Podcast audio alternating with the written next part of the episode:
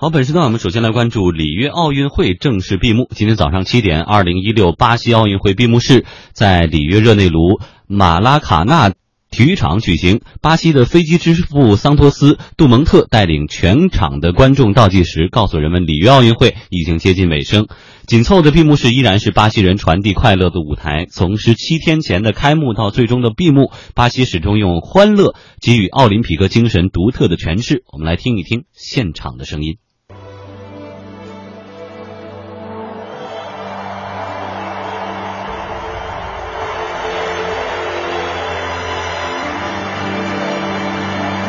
在场地中央的舞台的地面上出现了不同语言的感谢。舞台中央的葡语感谢以及日语的感谢，他们的英文拼写都包含 R I O 这三个字母，组合起来就是 Rio 里约。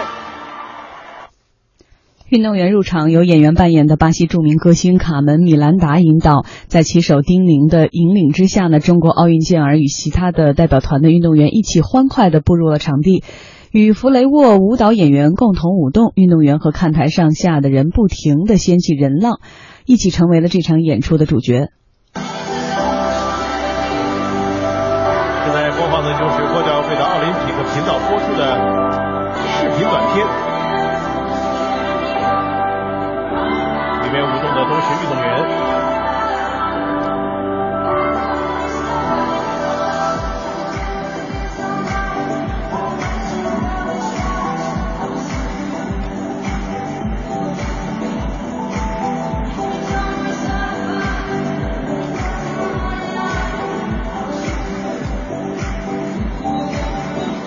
哎，进行到这里呢，忽然一场大雨浇到了站在奥运会主火炬台前演唱的巴西桑巴艺术家玛丽安的身上。这场大雨也浇灭了奥运火炬。与此同时，大雨更加灌溉了土地，孕育了生命。场地中央长起一棵大树，国际奥委会主席巴赫被运动员们围绕，一起享受里约奥运会最后的时刻，见证着奥运精神的传承。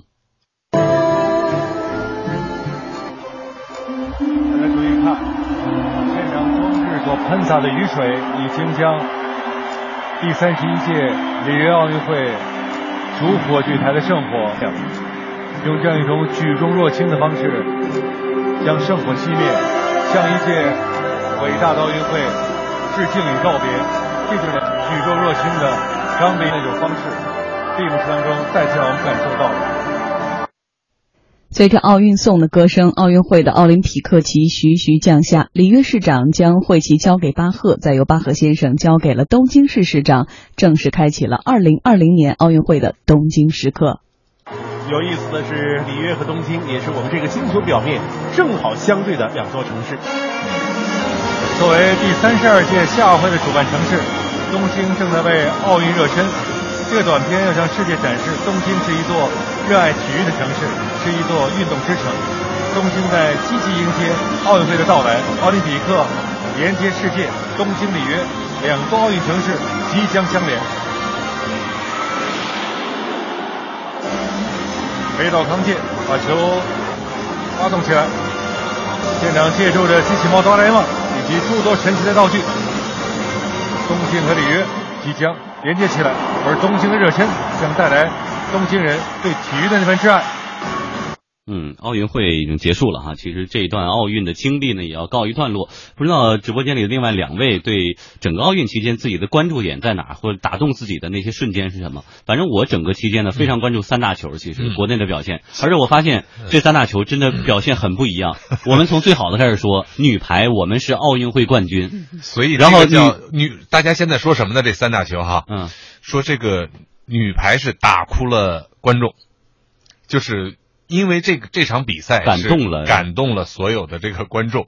然后说呢，这个乒乓球是打哭了对手，然后这个篮球呢是被人家打哭，嗯，说这个足球呢就是哭着在家看了，自己在家哈，所以也有个总结说，女排是奥运会冠军，女足我们是奥运会八强，对，女篮我们好歹进了奥运会，我还赢了一场，嗯，再到男生这边，男篮。我们也进了奥运会，只是一场没赢。然后对于这个男排来说，我们差一点进奥运会啊。对，对男足来说，我们差。我给我给你们加油吧。所以王珊这个整个期间最关注的是哪些项目？整个期间最关注的是朋友圈的大家对于奥运的观点，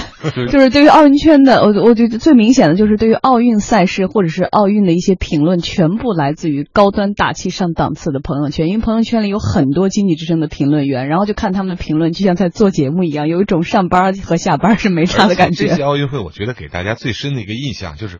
前期的负面的报道很多，哎，就是各种各样的担心，这个球场没有竣工，这个各种各样的这个运动员宿舍这样那样的问题，各种那种豆腐渣工程，然后厕所都没办法上，然后被蚊子咬坏，最后卖的最好的是胶条，是中国的蚊帐，你看最后还是能够顺利的开闭幕，然后然后这个巴西人就在开业的那一天就基本上让所有的事情 ready 了。然后这个比赛当时说各种各样的不靠谱，交通工具不靠谱，组织不靠谱，跳水池水变绿了呀。但是人家很欢乐的把这场对。运动会结束了，我觉得这个是应该我们能学习的一个心态。而且这种适当的降低预期，是不是也是个好事儿？都觉得可能不太，后来发现这不还不错吗？不，有多少人其实刚开始那么多的担忧的时候，那么多全球各种媒体都在都在担忧说能不能顺利开下去。很多的运动员一到那儿，你看咱们的运动员就箱子丢了呀，什么什么在路上对被抢了，就这种事件频发，安保生活的这最起码的状态，还有就饮食都在担心坏了。所以说明一个问题，就是所有的焦虑和担心好像都是。多虑的都是人人为的在操心，而且今年有一个最大的变化，就是从以前所有的事情都是关注冠军，到开始关注那些不是冠军的一些强者，比如说你看啊，这个呃林丹和这个李宗伟的这场大战，对，这个不是冠军之争，但是吸引眼球、吸引大家的这个目光一点都不少。对，傅园慧他只是得了一个第四名。但是他带给大家的第三，并列并列第三，他一开始还不知道自己是有他也以为是他是第四，但是他自己的那种欢乐，能传递给大家的这种天真，嗯，带给大家的欢乐，我觉得比。可能一个冠军带来的还要多，就是很多东西呢会发生一些变化，因为我们看到更多的九零后哈，就是没有受过这种呃，比如说饥饥饿呀、贫寒啊，生活真是长在阳光下的一代人呢，开始受过，呃呃，我我九零后嘛，对，所以就是当他们踏上了这个领奖台或者体育竞技场的时候，有一些东西变了。其实我们要说的是没变的是什么？就是竞技体育更好、更快、更强这样的标准是没有变的。就像后来大家也在质疑，其实有一点要确定的是。那去竞技体育的目标是什么？从当年我们希腊雅典的时候，就一定还是要夺那块金牌，不争出第一，那你为什么要去？但是话又说回来，今年让大家觉得都更加的放松了，这也是我们希望看到的一个状态。就是当这一些没有受过苦难的孩子，然后特别有笑脸洋溢的去领取那个第三名的时候，没关系，他尽力了，好，那我们期待他下一次可能能拿到金牌，但是。我们更看到了另外一种奥运精神，就是享受奥运、乐活奥运，这可能跟我们的人生也是一样的。对，你看这个体育总局的那个领导这两天也发表了一个讲话，我觉得说的也挺好的，就说唯金牌论。万万要不得，但也不能不关注这个金牌。我觉得这个取得一个平衡，我觉得就是一个也不，毕竟不能舍本逐末哈。嗯。好，我们再来说一说这次奥运会背后的一些商业的因素，一些商业的考量。那比赛刚刚结束，商业大考才正式来临。正如比赛当中常有黑马杀出重围、种子选手折戟这样的事情，其实呢，赞助各项体育代表团的中国品牌们也在里约经历了不同的悲喜。营销体育专家张庆说：“获得赞助的运动员或者运动队的表现，对于赞助商的商业利益影响是非常明显的。这个影响还是非常明显的，因为呃，企业嘛，首先我们说他选择赞助一个运动队或者是一个运动员作为代言人的话，我想他呃最期待的，尤其像奥运会这样的重大赛事呢，呃，肯定是很期待说在这样的一个就是。”话题相对比较聚焦，而且呢可以长达半个月左右的传播周期里面，那么它的赞助对象，第一有没有足够的这个曝光机会？第二呢，能不能给它的营销带来话题性？啊，当然这个话题性最好是正面的了啊。那么从这点上来看的话呢，那么它跟这个相关联的也有几个方面，一个就是运动员本身在或者运动队在这个奥运会期间赛事期间所取得的这个成绩。呃，虽然说呃体育重在参与，但是呢，你拿了金牌和和银牌、铜牌和你没没入到最后的决赛，你所引发的关注度是完全不能同日而语的。另外一方面呢，就是运动员的这种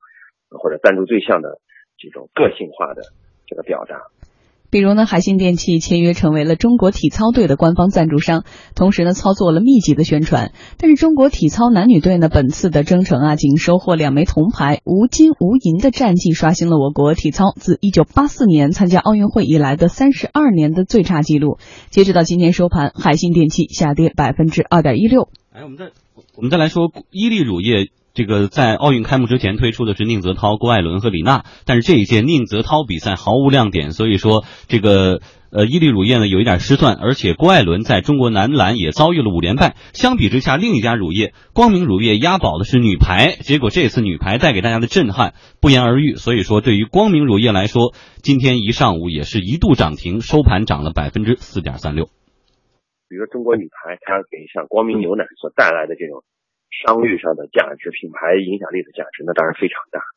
体育赞助是一个相对依靠挺高专业度，在选择、在赞助谈判、在策划、运营、传播、沟通整个层面，它是一个系统性的工程，它不是一个拍脑袋决策，或者是只是凭运气啊去获取这个投资收益的这样的一种营销行为。嗯，所以也比较好理解。你押宝的人或者押宝的队表现好，你自对自己的商业利益就有保证；表现不好，自己就受损。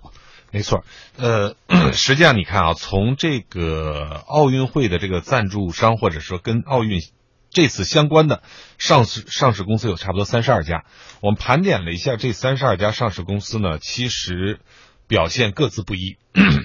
光明乳业呢，你看在整个奥运期间，它的这个走势是比较平的，嗯，就是到最后一天两天，这个开始呃跳高。像安踏呢。这个其实我觉得可能是最大的一个受益者，它从这个二零一四年的市值八十几亿到一五年的一百多亿，到这个现在创了创了新高，我觉得这个安踏体育应该是最受益最多的。那其他的呢？比如说像李宁呢，我觉得像中规中矩，它没有特别的这个表现。这几家乳业巨头呢，也是。呃，有的押宝押中了，有的押宝押的不中，所以表现也不一样。